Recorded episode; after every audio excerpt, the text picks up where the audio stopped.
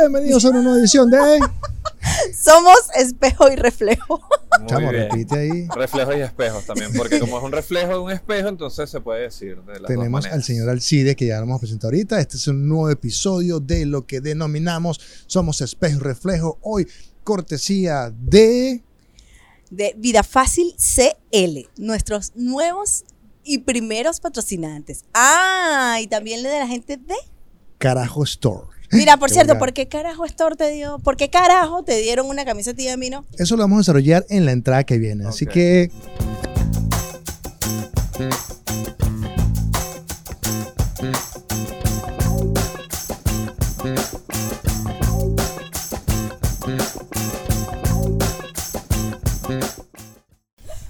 Hola, hola. Muy bien.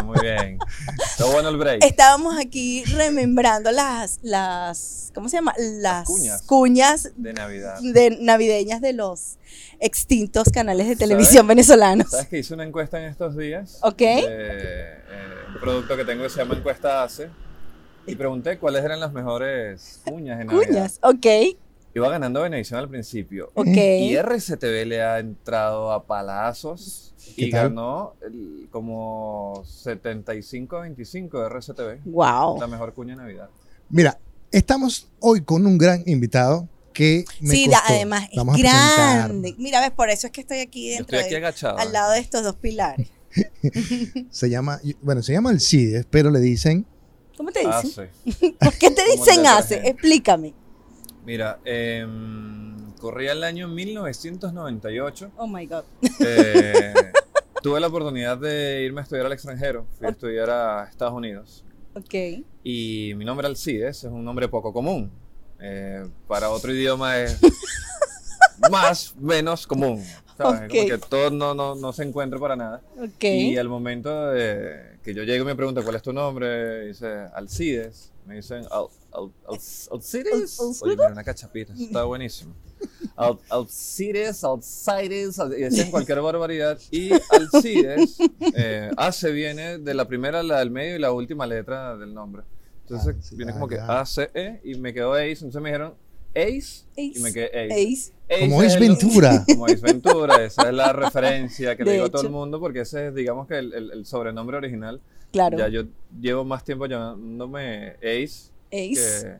Bueno, que pero en cristiano es me dicen ACE y Ace. yo a mí yo lo asocié fue con jabón de con lavar, jabón. Esa es la otra O referencia. sea, por Yo- favor. Un amigo en la universidad me dijo, mira, nosotros no estamos en Gringolandia para que tú estés ah, diciendo Ace. Ace, Ace. obviamente. O sea, que Así que yo te voy a decir Ace y me quedé Ace y me di cuenta que por lo menos acá en Chile es mucho más fácil que diga Ace que yeah. Ah, Qué fino. o sea, cuando llegas a. Estados Unidos, dices, hi, my name is Ace. My name Ace is what, Ace. man? Like Ace Ventura. Well, yeah, you are, you are no Jim Carrey, man. Exacto. Mira, hoy decidimos hablar de algo importante que es la risa. Muy bien. La risa es importante, Es necesaria. es neces- no es necesario, re- requerimos Es reír. requerida. Ok. Ya va, un, dos, tres, ataca, Francis. Suéltalo. Mm, Lo único necesario en la vida, mi querido Ace, Muy bien. es el aire para respirar. Lo demás solo lo requerimos porque podemos acceder a ello. Bien. ¿Vale? Me gusta. Me gusta. Así que dejemos esa palabra de necesito. Usted no necesita nada. Usted Bien. requiere o quiere. Y ya. Muy bien. Después te regaño. La pusiste, men, la Sí, pusiste. Ah, está demasiado. De eso no se trata. Esto no es un roast. No. No. Ah, ¿Qué es ¿Tú te, eso? acu- tú te acuerdas de Rose cuando, cuando estaba, ya te voy a explicar, cuando estaba Trump sí, y le cayeron a coñazos? en ese- eh, Claro. ¿Te acuerdas del programa de, um, eh, Comedy que- Central. Comedy Central que Ok. invitan a un personaje y todo el mundo empieza como putear la Ah, vida? claro, por supuesto, sí. Que estuvo este personaje que, que hace Estuvo Charlie Sheen. Ay, Charlie Sheen, ay. estuvo Alec Justin Baldwin, Bieber. El último, Uf. Justin Bieber, Sí. Donald Trump. Ya luego lo, ya llegué a Chile. Hasselhoff, el de Baywatch. Mira ¿De tú. quién? El de Baywatch. Mitch Buchanan. Estuvo bueno. Sí, le Ese no es el tipo de Sí, whisky, no, eso. No. También. Pero sí es primo. Algo importante como la risa. Eh, tuve el placer de conocer hace, bueno, ya lo había conocido hace un año, año pero pasado, nos sí. reencontramos acá eh, con unas birras en la moneda. Mira, salud. Salud. Salud. Este, con unas birras en la moneda y estuvimos conversando porque eh, Alcides tenía esta cosa de que él siente que hay una conexión, atracción con la vida y como que no, no, no tiene clara, pero sabe que existe. Correcto. Y a partir de todas estas conversaciones de lo que podría ser la risa, bien sea como un detonante para la felicidad, como un detonante de lo que eres, también podría ser una especie de máscara para ocultar ciertos dolores o mm, soledad. Cuéntame para ti qué es la risa y en qué se basa tu rutina de comedia. Ahorita que estabas comentando lo de los distin- distintos tipos de risa, eh, vi un vi una gráfica de esta cuenta Pictoline que hacen como unos son infografías. Claro, los conozco. Tengo un gran amigo que trabaja allí. Muy bien. Hicieron una con digamos con la temática del Joker que está ahora Correcto, que ahorita digamos, está en boga. moda, en boga. Correcto. Eh, y hablaba de las distintas eh, tipos de risa. Por Eh, supuesto. La genuina, la de coqueteo, Ajá. la de tristeza, la de rabia, eh, la risa cuando a alguien le va mal y tú tienes como que ese sabor de, ah, de envidia, digamos. Entonces eran ese tipo de varios de risa. Eh, yo creo que he pasado por todas esas etapas. Creo que todos hemos pasado Sí, por allí. todo. No, no me gusta asumir, pero por eso hablo de que yo creo Claro, que claro. yo he pasado por todo eso. Eh, y para mí desde pequeño la risa fue un elemento que siempre estuvo presente. Eh, y como digo yo ahora, ya ahora que me dedico a la comedia 100%, es, es, es una droga, una droga dura. Eh, Wow. Porque a mí siempre me gusta estar viendo a la gente reírse. A mí me gusta siempre estar echando vaina. ¿Esto es en español venezolano Eso español es chileno? en español, venezolano, chileno, el que te guste, no hay problema. Ah, Puedes utilizar cualquier léxico. Puedes decir culo, pero bien usado. ok. No, iba a decir vaina en vez de wea. Ah. pero Puedes Ah, usar ya las dos. entendí. Ah, que las- Cualquiera. Sí, Puedes usar las dos. yo soy bilingüe. ok. Sí. Y de verdad que se ha convertido, como digo, en una como esa droga dura porque ver a la gente cuando está riéndose en un, en un local, teatro, eh, bar, compañía, lo que sea, eso algo activa en mí que a mí eso me causa esa sensación de, ay, eso lo logré yo, qué bueno, porque la gente se está liberando de sus prejuicios en ese momento, de todo lo que tiene en la cabeza y nada más. eh, em, un gran maestro ha sido el Mauricio Medina, el indio, este pilar de la comedia acá en Chile, eh, participó en Viña del Mar muchos años, eh, del dueto Dinamita Show, que Ok. es una referencia acá en, en Chile. Eh, una vez Yo, me yo- decía yo que, estoy nos- mal pegado con que los comediantes... violento, violento Parra. Claro, es bueno. Gran Mauri Palma. Eh, y el indio nos contaba que nosotros somos como sanadores del alma. Nosotros Ok. venimos a sanar el alma de los demás. Porque también la comedia tiene que ver mucho con el niño interno. Y las personas que por lo general se dedican a la comedia están como que sanando, están en ese, eh, en ese encuentro con el niño interno, sacarlo, todo eso. Nos explicaba muy bonito cómo, cómo era todo el tema de la comedia. Ok. Y al final la conclusión era esa, como que uno viene como a sanar. Eso también es como que también lo he asumido como misión de vida, de que yo vengo a sanar a las personas o a ayudarlos a sanar, a que si pueden encontrar su camino o si puedo ayudarlos a que olviden algo triste, algo que los está preocupando, para mí eso me llena. No sé cómo llamarlo, pero sé que ese feedback que me da la gente a mí me hace feliz, me hace colocarme en una situación... ¿Y te sientes tú sanado? O sea, ¿te, te ha funcionado a ti efectivamente como ese... eh, ¿Has utilizado la comedia efectivamente como un escape para sanar? Sí, O para ocultarte. Oh, exacto. También, sí. em, creo que por lo menos para, para sacar lo que tengo yo como que mi verdadero ser en tarima, y eso lo hablaba hace poco con, con varios colegas, Ok. de, de gente que está comenzando y gente que ya tiene tiempo. Yo, por ejemplo, ya voy para eh, cinco años, en febrero, ok. haciendo comedia. Muy bien. Perdón. Eh, y uno va mejorando, obviamente, con el tiempo. Eh, eh, la comedia es una de las tantas artes donde tú no puedes ser peor que antes. Tú- yo puedo llegar a este nivel y hasta ahí puedo llegar. Yo no puedo hacer un chiste peor a los que tengo. Yo No, no estoy deberías, aquí pues. o sigue, no debería, obviamente. Ok, ese es Eso el como- deber ser. Claro, Ok. es como una, un- una máxima que estaba leyendo sobre, conversaba sobre, sobre el arte. Eh, y a mí me gusta sacar todo esto, mi humor se ha convertido un poco intelectual. Ok. Eh, juego de palabras, chistes que tardan en llegar, como que la gente se queda. Ah. Ah, ya entendí esa reacción, a mí me encanta, la gente me está comprando. Entonces, cuando tú vas descubriendo a tu, a tu personaje en, en- Ok. Claro, de en- hecho tienes esta en cosa que dices, tarima, "Ay, ahí viene, ahí viene. ahí Yo viene". dije, por aquí, por aquí va lo mío. Por aquí va lo Ok. mío. Eh, sí, ciertamente he utilizado mucho el humor. eh, terminé una relación a principios de año, por ejemplo. Ok. Y la comedia, dentro de todo, me ayudó a sacar porque empecé como que a escribir. Igual no todo lo cuento.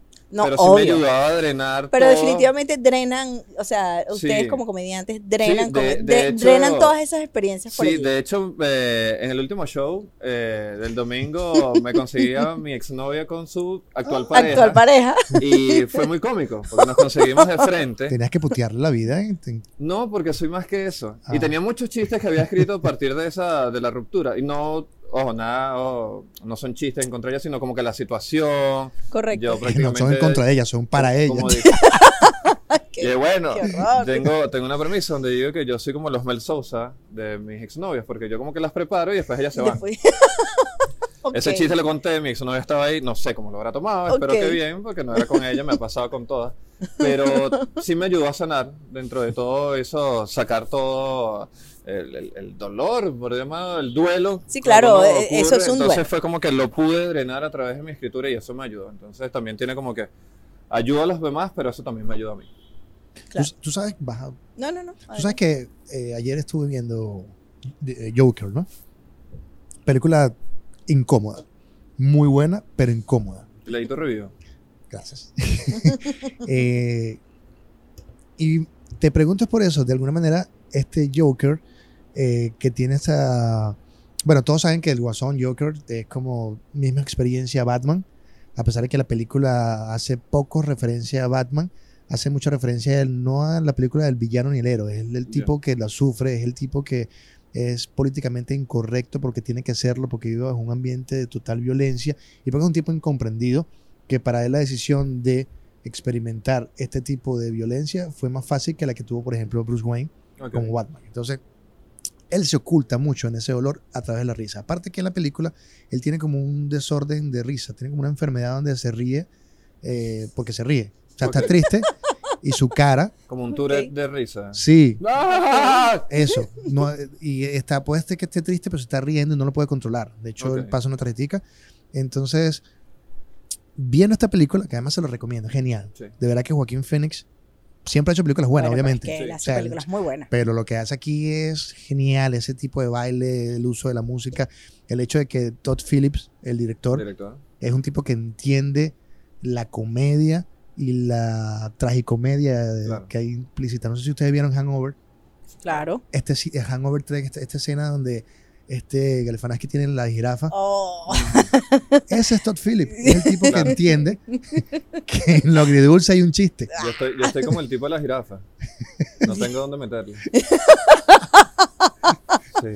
Llego a esta Pasa. conclusión, Alcides, porque Robbie Williams, tipo feliz, se suicida.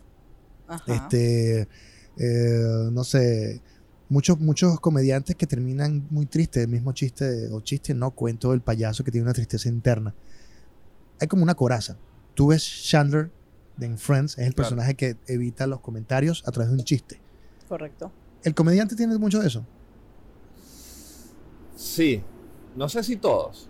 Eh, yo hablo por, por mi persona y, y sí, claro que sí. Eh, a mí la comedia me ha sacado, digamos, de situaciones incómodas muchas veces o, o lugares donde, digamos, que necesito adaptarme o sobrevivir y creo que la risa me ha ayudado. eh, cuando doy una clase, Ok. puedo quebrar el, el- el- el hielo con un chiste. Este, en una situación, yo he hecho chistes en funerales. Pero ya va, es que eso es normal. Eso es normal, o sea. Es súper normal. Es y yo digo, soy de las personas que no tienen ese paradigma de poder hacer un chiste en, en un funeral o una situación incómoda. Claro. Eh, y creo que la risa siempre te ayuda.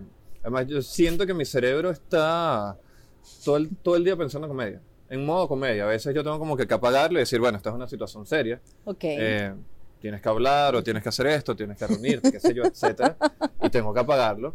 Eh, ayer o antes de ayer creo que estaba dando una clase y estaba todo serio, hola, sí, muchachos, no sé qué cosa, y empecé a echar chistes porque no pude, era inevitable. Entonces alguien dijo algo como muy gracioso y lo agarré en el aire, entonces le solté un chiste y se empezaron a reír, y después estuve toda la ahí. clase con el mismo chiste y toda la gente estaba era cagada de la risa, y lo que hacía era, ta- es parte de mí. Claro. Si me ven Catira en pantalla es porque el sol ya me cayó encima. Sí, está, está bajando. el Sí. Con- recuerden su, su autoestima de Brad Pitt, por favor. Yo O soy sea, como- recuerden para ahora eso. sí soy como Benjamin Button. ¿verdad?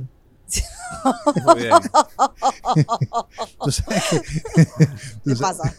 tú sabes que el mismo Top Phillips decía, el director de la película de Joker, estaba comentando lo complicado que es hacer humor ahora cuando todo el mundo eh, es sensible. Muy que no puedes hablar de ciertos temas porque la gente, ay, ¿por qué hablaste de eso? No puedes decir negro, ay, no puedes decir, ay. Sí. ¿Cómo, cómo te ha resultado eso aquí? So- o sea, Wow. eh, sobre todo aquí en Chile. Yo, Wow. a, a mí me parece que eh, eh, aquí- esta sociedad es sumamente susceptible y nosotros los venezolanos somos como una especie de bullying andante. O sea, porque nosotros lo primero que hacemos que, que, o sea, creo que una de las cosas que nos enseñan a nosotros en nuestras casas en Venezuela es búrlate de ti mismo Claro. primero. o sea, Arranca y- por ahí. y- y por ahí arranca y ya lo demás es, nosotros lo llamamos chalequeo. Claro.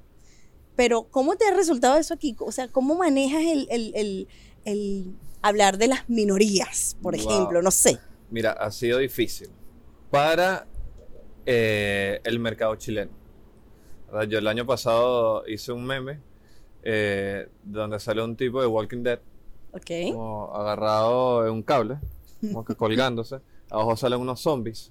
Ok. Eh, y los zombies, yo le colo- eh, a los zombies le coloqué gente ofendida en el año 2018. ok. Eh, el tipo que está colgado era yo y el cable donde estaba agarrándome era...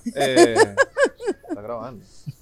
Y el cable era la diferencia entre humor y eh, ofensa. ok.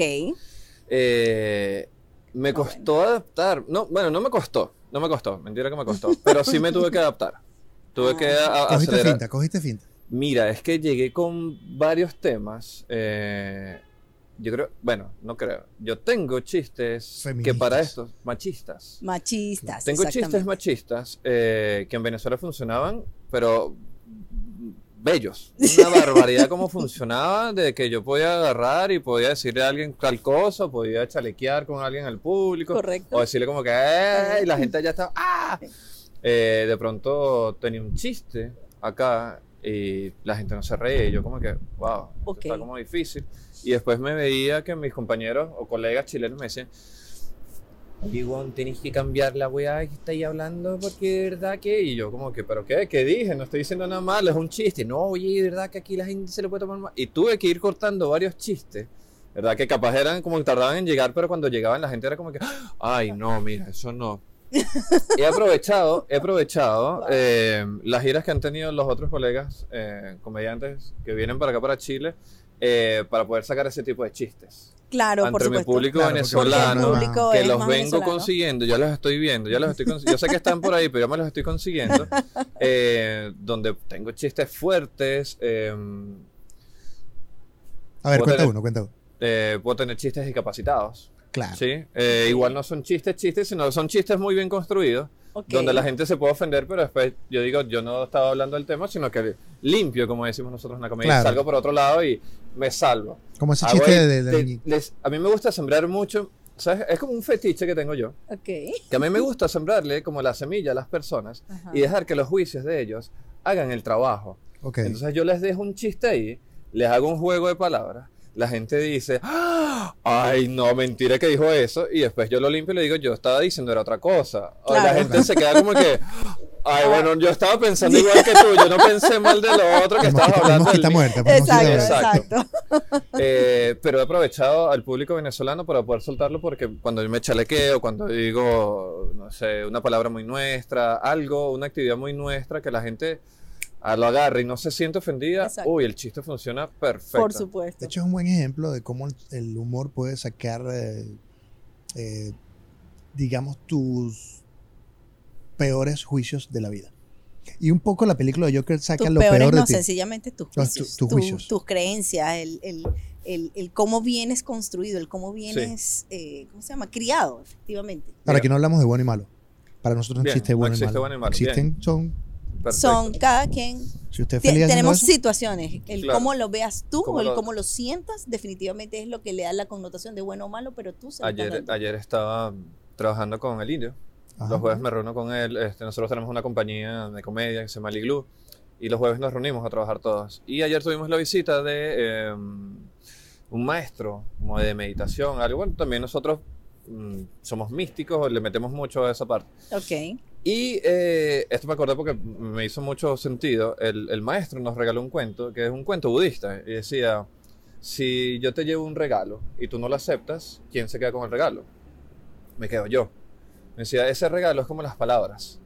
Yo te digo algo y tú decides si lo quieres aceptar o no. Tal cual. Sean buenas o malas, un halago o una crítica, tú decides. Si tú no lo quieres aceptar, esa persona es la que se va a quedar con esto. Correcto. Si no, eh, y se me fue de que estamos hablando. Como los mensajes de Facebook cuando tú coloques que es que me molesta la gente que tal cosa y, y tal que todo el mundo, no, bueno, pero es que yo soy así, pero ya vaya, no estoy hablando de ti, Yo espera, estoy hablando de relájate. ¿De qué Estamos hablando de los juicios. De los vicios. De los Ajá, vicios. de los vicios, gracias. Eh, Esta confusión este yo tampoco me acordaba, está bien. cambié el cuento, Bien. Francis lo agarra y Una entra. risa, ¿ves? La risa lo limpió todo. la Esa "Ay, risa, esa es una risa de como Mira, un punto eh, y coma. Algo, algo que, que me he dado cuenta. Sí. Pero chico, déjalo ser. Déjalo Deja tu juicio. Eres lo que no soportan los niños en los aviones. Sabes que estoy escribiendo mucho sobre los niños ajenos, pero no voy a contar nada de eso. ¿Estás viendo por qué quiero escribir eso? Mira, estaba hablando de los juicios, que cerremos el tema. Ajá. Eh, ya en estos cuatro años, por ejemplo, eh, ya yo vengo escribiendo y ya he logrado, digamos que, un nivel automático que uno va consiguiendo con, mientras tú vas avanzando, de, digamos que la escritura de la comedia, ya yo la domino, o por lo menos todavía me falta mucho, yo sé que me falta mucho, es como me decía Linda, son 20 candados que tú tienes que abrir, tú apenas llevas dos, y yo, total, yo siento que nada más he abierto dos candados, pero voy en ese camino, ya yo siento que puedo dominar parte ya de, de qué es lo que escribir, es escribir un chiste, ya yo siento que puedo hacerlo. Pero ya llega una etapa en que yo siento que he evolucionado en mi comedia donde ya yo quiero em, introducir un mensaje, discurso. Yo quiero que tenga un discurso. Ok. Eh, últimamente estoy haciendo mucha introspección y estoy escribiendo mucho más de mí, estoy sacando todo eso. Muy bien. Porque mi sensei original, como yo le digo, es Rubén Morales. Obviamente. Yo empecé eh, con él en Que en paz Caracas. descanse. Porque. Ah, bueno, está en Caracas, yo- ¿no? yo- sí, no, está en Bogotá. ah, pero entonces está bien. está bien. Yo antes de entrar con Rubén, yo escribía muchas cosas y yo era como cíclope, pero sin los lentes. Entonces yo estaba como que, "Ah, yo creo que esto es chiste. Él me decía, no, ven acá, esto es comedia. Y yo, ah, coño, esto no es nada de lo que yo escribí. Tengo cuatro páginas y esto no da nada de risa. Y él me enseña y ahí yo arranco. Y como que en esta evolución de la comedia tú te vas dando cuenta. Entonces digo, bueno, ya dominas como que la tenga, ya yo sé que puedo hacer esto, ya yo puedo agarrar un chiste rápido. Pero ahora quiero dar un discurso Muy bien. como nos enseñaba, nos decía, el público es como el psicólogo y tú vienes a contarle los problemas. Ya yo ahora estoy entrando en esa etapa, no sé si de Joker, pero soy muy introspectiva y estoy sacando todas esas cosas que yo tenía que sacarme hace tiempo de este cuento me afectó, esta novia me dolió, esta cosa, ahora lo estoy sacando de una forma más divertida. Entonces, Claro. con ese discurso yo quiero llegar a que la gente pierda sus juicios o por lo menos pongan sus juicios en pausa durante el show. O le calmen sientan dos, mal, el papo que no el estén dulce. emitiendo ningún tipo de juicio, sino que se relajen y disfruten. Claro. ¿Te parece que eso es posible? ¿De verdad? Eh, es difícil, pero es utópico. O sea, no, no, no digo que tú no logres dar el mensaje, sino que efectivamente nosotros, el público, logremos pausar nuestro juicio. Porque en algún momento nos vamos a, sentir identificados con eso que estás diciendo, ya sea para bien o para mal. ¿ok? Y, como, y volvemos a lo mismo, depende de cómo yo lo viva y cómo yo lo tome. Y el juicio va a salir, te guste o no. El ser humano es una máquina de emitir juicios. Además, o Y es sea, normal. y es normal. exactamente. Y es normal porque es parte de nuestras características de experiencias y de cómo asumimos los roles en la sociedad a partir de esas experiencias y esos juicios que emitimos. Por eso a mí cuando me gusta hacer un chiste, cuando hago un chiste ácido, eh, de humor negro, suelto esa semillita y la gente completa el chiste en su cabeza. Pero siempre lo van a completar porque esa es la idea, porque yo soy así. Sí, sí. Malo. Ay, yo no Voy a fui. escribir Yo no esto. fui, yo no fui. Mira, Francis, tienes que decir algo mientras tú le muerdes el. Oye, no, esto está. Miren, señores, esto tienen que probar esta, Que lo diga Francis porque yo, obviamente, yo no hago cachapas. esta mezcla de la gente de Vida Fácil CL Mm, que está lista para hacer estas maravillosas cachapas. mm. Además, ellos mismos les venden el queso de mar. Lo que tienen es que Mm. búsquenlos por Instagram, arroba vidafacilcl y deleítense. De verdad, están buenísimas. Tienen el punto bueno. perfecto de maíz, de azúcar, de todo. Y el que armó es- limpio. está de verdad Mira. maravilloso. ¿Y, y te gusta mi, qué dice mi fatal? Dice mi polera. tu polera.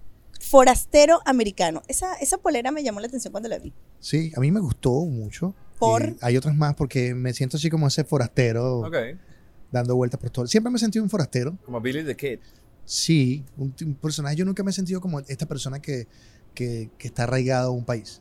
Tengo, tengo mis buenos recuerdos de los países, obviamente de mi país o del país donde nací, con la gente con que me crié, con eres los- de Belice. Qué bueno. Hace dos semanas, eh, yo sigo una chica en Instagram, bueno, que además tuve el placer de entrevistarla, y ella dijo- decía, soy una ciudadana del mundo nacida en Venezuela. Y realmente me gustó eso, o sea, me identifico con eso. Te la compro. Me encantó. Total. De verdad, me encantó. Oye, no sé quién es. Se pero llama sal- Neiris Vilches. Neiris, te voy a- a robar esa frase. De verdad, buenísima. Me encantó cuando lo Yo dije. llegué yo, llegué a ese punto. Yo Pero no se lo punto. digas a psicovivir porque te va a joder la vida. Saludos para. ¿Por qué la gente no quiere psicovivir? ¿Cómo? Porque la gente no lo quiere. Bueno, Siempre pero serás que tú no lo quieres. No, yo veo chistes acá, siempre se meten en un psicovivir. Pero aquí, Mm. que yo sepa, él llena. ¿Sí? Sí, de hecho, eh, creo que tiene una presentación pronto o ya la hizo. Vamos Ah, a sí. invitarla, vamos a invitarla un día para qué. No sé para qué, pero ¿Sabes qué? Yo creo que el venezolano, este es mi punto de vista, No yo creo que el nadie. venezolano no está acostumbrado a que no- no- nosotros no tenemos un, ¿cómo se llama este? Daniel Javif. O un Diego Un Dreyfus. predicador. Un Diego Dreyfus que venga. ¡ah! Psicovivir para mí es una especie de gente pero que viene y te dice las cosas a la cara y como son. Pero Daniel es casi de nosotros, ¿viste? Sí, bueno. Todos soy alma y soy llanero. Soy espuma y soy mar. soy garza y soy chigüire. También soy bipolar, no sé. Además que todo su crío es venezolano y su manager es venezolano. Ah, bueno. O sea, su manager es el mismo manager de Franco De Vita. Ah, cacha. Entonces hay como ese arraigo. Cacha la wea. Cacha, Cacha la cacha hueva. la hueva. De verdad, este tipo es bilingüe. Sí. Sí, po. Mira, pero ahorita decías algo importante, que era, estás desarrollando, soltando todo, quizás lo que te pasó, sea bueno o malo, sobre todo, sobre todo siempre queremos soltar lo malo, y, Sí. o no lo malo, lo que nos afectó Ujú. fuer- de, una, de una manera quizás negativa o que nos, nos dolió. Realmente terminas soltándolo. Y, un- y si lo soltaras, ¿bajo qué tipo de chistes y premisas te concentras? Comienzas a ver a la gente y dices, bueno, ahora, ahora me, me burlo los motorizados o... Mira, si sueltas porque, al igual que por lo menos toda esta gente que ahora está girando eh, con un show, todos los colegas, no, todo, todo el mundo está girando, ya vamos para allá. Exacto, muy bien. Eh, sí, sí, yo, yo voy en camino, yo estoy tranquilo por eso. Exacto. Eh, todos están girando, todos tienen un show. Eh, Led vino hace poco con Felicidad, vino el Avero, vino Manuel Ángel con Empezando de Cero, todos tienen como ese show. Ujú. tú vas quemando ese show y después un día lo desechas. Esos sentimientos para mí, porque me ha pasado en mi comedia, que lo voy, lo voy gastando, lo voy gastando, lo voy gastando tanto, que ya al final ya se hace tan pequeño que se termina volviendo un chiste, que ya al final, como todo en la comedia, tú pasas, desechas. Ahora tengo que escribir un show nuevo. Entonces eso pasa, yo por lo menos, eh, ahorita que hablaban de los ciudadanos del mundo, yo, yo el año pasado eh, tuve mi momento hater con los venezolanos. Tuve, fui, Ok. fui muy, fui muy fuerte, sí. Salud. Eh, Oye, de verdad ya veo porque te cae muy bien, William. sí. Eh, tuve mi momento hater, eh, de hecho salía con la chaqueta de Venezuela, hacía, hacía bromas, había gente que le gustaba, había gente que se sentía muy... Te burlabas de la gente que salía con el gorrito de Mérida y nunca había para Mérida. En la Vega. Claro, Ese chiste era genial. sí, ese chiste es muy todo, bueno. de todo el mundo con gorritos Ese, de muy- Mérida. ese chiste es muy bueno porque la gente se entiende. Pero antes yo salía disfrazado, esto lo voy a contar porque ya, ya quemé esa- ese show. Ok. Digamos, yo tenía un- tengo un suéter del chichero. Ajá. el chichero azul celeste con el chichero acá. claro. Y arriba me colocaba una chaqueta de Venezuela que yo tengo que cuando practicaba natación. Y pues me ponía la gorra vino tinto de eh, béisbol. Por supuesto. Y yo salí y empecé a hacer mi show ahí. Y yo echaba los cuentos y yo estaba vestido y la gente decía como que, ah, este huevón es bien venezolano. Y Ajá. después yo decía, oye, me dan 30 segundos para quitarme el uniforme de La Vega, por favor. y me empezaba a quitar todo y la gente empezaba a Claro, lo vi el año pasado. Ah, bueno, ese show y después me quito, me quedaba con el, el, el, el suéter, El suéter. el polerón Ujú. del chichero y ahí empezaba, coño, de verdad que hay gente que es intensa y empezó a hablar de esa gente que come eh, jabón azul de desayuno, se baña con papelón con limón, que están como que muy arraigados, pero también he aprendido mucho, eh, uno de mis mejores amigos es coach y una vez hablamos sobre esto eh, y llegamos en, la conversación, él me decía, eh, tú has tenido la oportunidad de vivir afuera, gracias a Dios, yo, igual que William, he viajado, gracias a Dios por, al universo por muchos países, he visto Y Francis también. y Francis también. He, he visto, uno tiene como más mundo y él me decía, hay gente que apenas está saliendo del país por primera vez en su vida. Efectivamente. Entonces tú tienes que respetarlo. Y eso a mí me ayudó porque yo metí como con freno. Porque yo a veces decía, coño, pero de verdad que esta gente está aquí y entonces todo el mundo parece una guacamaya acá, entonces están colocando eh, música a todo volumen, entonces, y yo decía, yo no me siento identificado con este tipo de coterráneos. Después le fui bajando dos porque fui como que abriendo un poco más la mente, entendiendo todo esto. Igual el show ya iba muriendo, entonces como que ya ese personaje murió y ahora está como que este nuevo donde ahora estoy hablando de experiencias más personales desde que nací hasta ahora. Por ejemplo. Muy bien. Eh, oye, tengo un chiste muy bueno, pero no se los voy a contar, pero le voy a dar la Pero premisa. entonces- Eh, no, porque es que es nuevo y lo estoy probando. Eh, ¿Te es de salí, salí ¿Te con una chica cu- que cuando le es echan los virola. perros a las mujeres? Salí con una chica virola. Ok. Eh, es- es- eso me pasó de verdad. Sí, sí. Eh, me engañaron.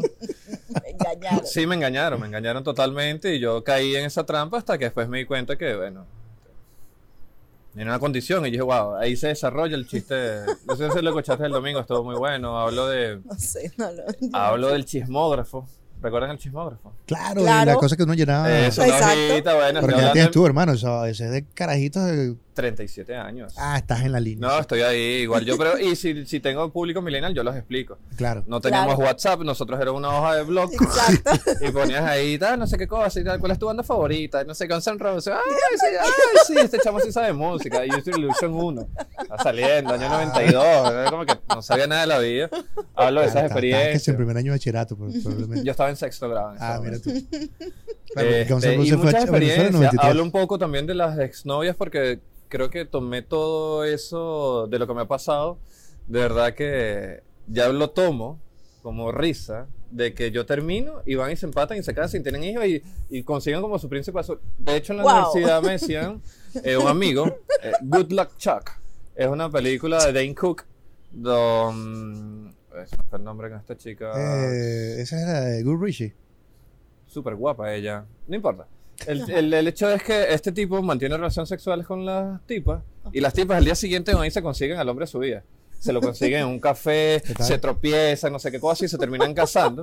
El tipo se hace famoso, hacen una fila en su casa abajo en el intercomunicador y el tipo sube, sube, sube y las tipas salían el otro día conseguían. Un amigo me decía, tú eres Good Luck Chuck. Porque era así, o sea, me ha pasado. Y la última experiencia me la conseguí en el último show con el novio agarrado la mano frente a mí y que hola, y yo que hola. Pero te ha afectado eso. ¿Cómo? Te ha afectado ¿Qué? ese, entender esa situación. O sea, lo, lo sacas como un chiste para quitarte como el Para dolor. sacarlo, claro, claro. Yo creo que es parte, personalmente creo que es como que parte del duelo, eh, de no haber vivido el duelo, creo yo, de que quedan residuos Muy ahí. probable. O sea, yo dije que a veces digo, coño, hay parejas que he tenido que no, ni me acuerdo dónde estarán, no sé ni de su vida. Capaz cerré ese, ese, ese círculo, ese ciclo. Ese. Capaz con otra no, y por eso es que estoy con esta espinita en la cabeza y porque ella me está dando risa y todo eso lo estoy drenando y eso me ha ayudado también como que a sanar esa parte. Yo, yo lo digo es porque eh, nos volvemos de repente acuciosos en el sentido de que, o críticos, y queremos ser intelectuales críticos este, y todas estas cosas, ¿no? Pero es como una incapacidad incluso de vernos nosotros mismos. Y se nos hace más fácil ver al de al lado. Pero eso lo hacemos siempre, siendo comediantes o no. Eso es muy ley de espejo. Eh, de hecho, exact, efectivamente es así. Eso Por es, eso se llama. somos espejo y reflejo. Efectivamente, O eso, reflejo y espejo. eso se, de eso se trata este podcast. Soy tu Efectivamente. espejo, yo soy reflejo. Siempre se trata de eso, de que un poco vemos las cosas que son nuestras en la, la otra persona. Claro, es que vemos las cosas no como son, sino como somos. Está- Por eso Joker te choquea tanto. Claro. Y, y hablando mucho sobre el tema de por qué yo este, a- actuaba así tanto venezolano, yo me puse, a- bueno, esto es un cuento para, otra, para otro podcast, pero fui dando, Si eres arrecho, ya te invitemos a un podcast, pero ¿qué Claro, pasa? Claro. pero ¿cuál es el problema? Que este pana, ¿no? fui dándole, fui dándole, fui dándole, fui dándole. Y estaba en, estaba en una sesión con- de coaching y llegamos, tan buenas, la verdad que están buenas las cachapas. Puedes probarla yo. Y después llegamos como que a la raíz de por qué a mí me molestaba la gente que se vestía así. Y tenía que ver mucho como con el gobierno, méritos que yo he tenido, gente que había robado, que había hecho cosas de, con la, la bandera de Venezuela. Muchas cosas que me habían pasado y por qué yo lograba esa adversidad. Conseguí eso y dije, claro, yo estaba reflejando toda esa rabia que después cuando la entendí, dije, ah, ya la puedo manejar. Y digo, ya entiendo a esta gente, los respeto, voy a cerrar esto también y hasta ahí. Pero fue mucho. Y además, a mí me pasa algo que yo a veces escribo cosas que, que yo estoy viendo en los demás, Eso en tu, en tu agenda pequeña que tienes allí. en mi agenda. Eres como. ¿Has visto Nunca esta salgo de película Funny People? ¿Cómo? ¿Has visto esta película que se llama Funny People con Adam Sandler? Que él llega como a una edad donde ya sus chistes no, no tienen forma y Fíjate que no contrata, contrata a a Hill Jonas. y no recuerdo el nombre de otro personaje para que le comience a escribir chistes. Y estos son como una comunidad de, de comediantes que están tratando de salir adelante y se consiguen Mm. con el, el tipo, de, no sé, el, Sen- el Seinfeld de la comedia que es Adam Sandler y van tratando de como darle vuelta a los chistes. Es una película además bastante... Bueno, nuevamente, ahí está la mano de Top Philip. ¿Mm? Eh, Top Philip y este personaje de bla, bla, bla, que son estos Claro. genios de, de- Claro. y están como detrás de esa cosa, como hay un, un trasfondo de la comedia donde sufre, este personaje sufre el hecho de que él siente que ya lo contó todo y lo contó todo. Yo hablo, Francis, tú, ¿Yo? Ella. y lo cuenta todo Pequeño. y entonces eh, va, va- va- va teniendo como este, este conflicto constante de que él pierde, pierde por completo su, su norte o su horizonte en la comedia. Ok. ¿Eso te ha pasado? Sí, muchas veces. Muchas veces. Este camino es de muchos tropiezos, muchas caídas, muchos bosques, como les digo yo. O por lo menos creo que en mi círculo siempre le, le- le llamamos así los bosques. Los bosques. Sí, entrar en un bosque. A, ver, a veces tú estás haciendo una rutina y a veces te puedes salir y te vas para otro lado y caes en un bosque oscuro, negro, donde pierdes al público, empiezas a hablar de un tema que no tienes, no sé, si tienes humor negro y estás en un bingo, Claro. obviamente uno empieza como que sal de ahí, sal de ahí. Entonces, como que tomé esa palabra bosque cuando tú entras. Entonces, como comediante, obviamente tú te das esos golpes de. Debe ser por acá, sigo, ¿es esto lo correcto? Y bueno, pasa en todo tipo de arte, ¿no? El producción dice que nos queda pocos minutos para el programa. Sí, efectivamente. Sí. Sí. Gracias, producción. Que... El, el momento de producción. Mira, Ay, ya va que me quedé como por fuera. Ya va. Ahora sí. que- y que la verdad que, bueno, que el arte, como tú decías, es subjetivo. La gente se ríe probablemente de los chistes que le tocan en ese momento porque tiene una condición de experiencia como las películas. Las películas Claro. también te pegan porque tú has vivido ciertas cosas. Hay, hay películas que te pegan quizás por el guion, quizás la historia no te convence porque no la has vivido, quizás te hace ruido porque no es la que tú quieres. Este, No es el final que quieres no o no, no, no se desarrolla como, como tú lo desarrollarías. Pregúntale a los fanáticos de Game of Thrones. Ah, ni hablar, horrible. Ese final fue perfecto. Sí lo fue, de hecho sí lo A fue. mí me gustó. O sea, no, a nosotros ya, también. Listo. Yo no, no pido más. Exacto. Ahora vamos a escribir unas cartas para HBO. Claro, no, de hecho tenía que, o sea, termina como empezó. Claro. Y eso lo hablamos fuera de- del podcast. Francis, ¿qué tenías que decir tú para, para que nos quedan los últimos tres minutos? No, la verdad que agradecida, por supuesto, con Ace. Very good. Ace. Muchas gracias por la invitación. no, ¿verdad? No, es- tú sabes que tengo un amigo que No. Yo, decía yo que... volteo, avisen ahí si Tú, volteo. tú sabes que tengo un amigo que, decía- que estaba en Atlanta y decía, aquí la cosa cuando los gays hablan, dejan la S pegada. Entonces dice Ace. Dicen, Mira, ¿cómo es que se llama? Andrés. Andrés yo, mm, Alcides. yo practiqué natación muchos años de mi vida, 25 años. Eh, tenía el cruce, el Orinoco. El Orinoco Wow, como unas qué brutal. siete veces. Ok. fui a ese cruce. Ok. Pero era después, una Semana Santa, era un abril. Semana Santa, Venezuela. Wow. Wow. Brutal. Los amigos, vámonos a Puerto La Cruz. Ajá. El papá de un amigo tenía un townhouse allá, entonces Ujú. vámonos. Era como un conjunto. Todos estamos bonitos. Hay una piscina. Yo digo, bueno, estamos aquí jodiendo, pero igual yo tengo que nadar el, el Orinoco, no Claro. puedo estar una semana sin nadar. Y me puse a nadar en una piscina que estaba ahí. Yo como para calentar, porque eso lo puedes hacer caliente, y yo estaba dando vueltas ahí. Y de pronto llego, estoy nadando, hago la última abrazada, me estiro, toco la pared. Y cuando subo la cabeza veo unos pies. Oh. Veo unos pies y empiezo a subir la mirada lentamente y veo unas piernas desnudas. Subo, subo, subo, subo, subo. Veo un, un huevoquini, una, una tanga. No sé, Ajá. no la recuerdo, pero sé que era una tanga. Y un tipo con una copa de algo en su mano. Y el tipo me dice, te ves cansado, toma mi tiburón. Hasta el sueldo ahí me chalecan con eso. Obviamente. Y digo, no, gracias, no, yo no bebo. Decía, pero toma. Y todos mis amigos al lado y yo hacía mal. Es como, como un ace Eh, con este cuento real. real. Es más, voy a escribir sobre eso. Y gracias a, Gracias a la gente de Vida Fácil CL. y a los panas de carajo que la próxima semana te- me traigo otra polera nueva. No inventen, la próxima semana la polera va a ser mía. Ah, bueno, este queda. Mira, esto fue Somos Espejo y Reflejo. Recuerden buscarnos en las redes sociales como arroba Somos Espejo y Reflejo. Bueno, los que están en YouTube, no sé por qué repetir. Busquen en YouTube si están en YouTube. Exacto. Pero sí síganos en las redes sociales. Recuerden dar manito arriba, recuerden suscribirse, recuerden dejar algún comentario, bueno o malo, como les guste. Nosotros igualito lo vamos a tomar Claro. bien.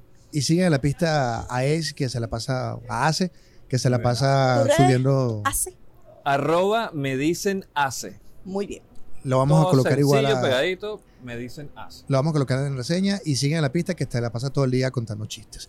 Esto fue Somos Espejo y Reflejo y nos vemos la semana que viene. Chao, chao. Chao, chao, chao. Chao.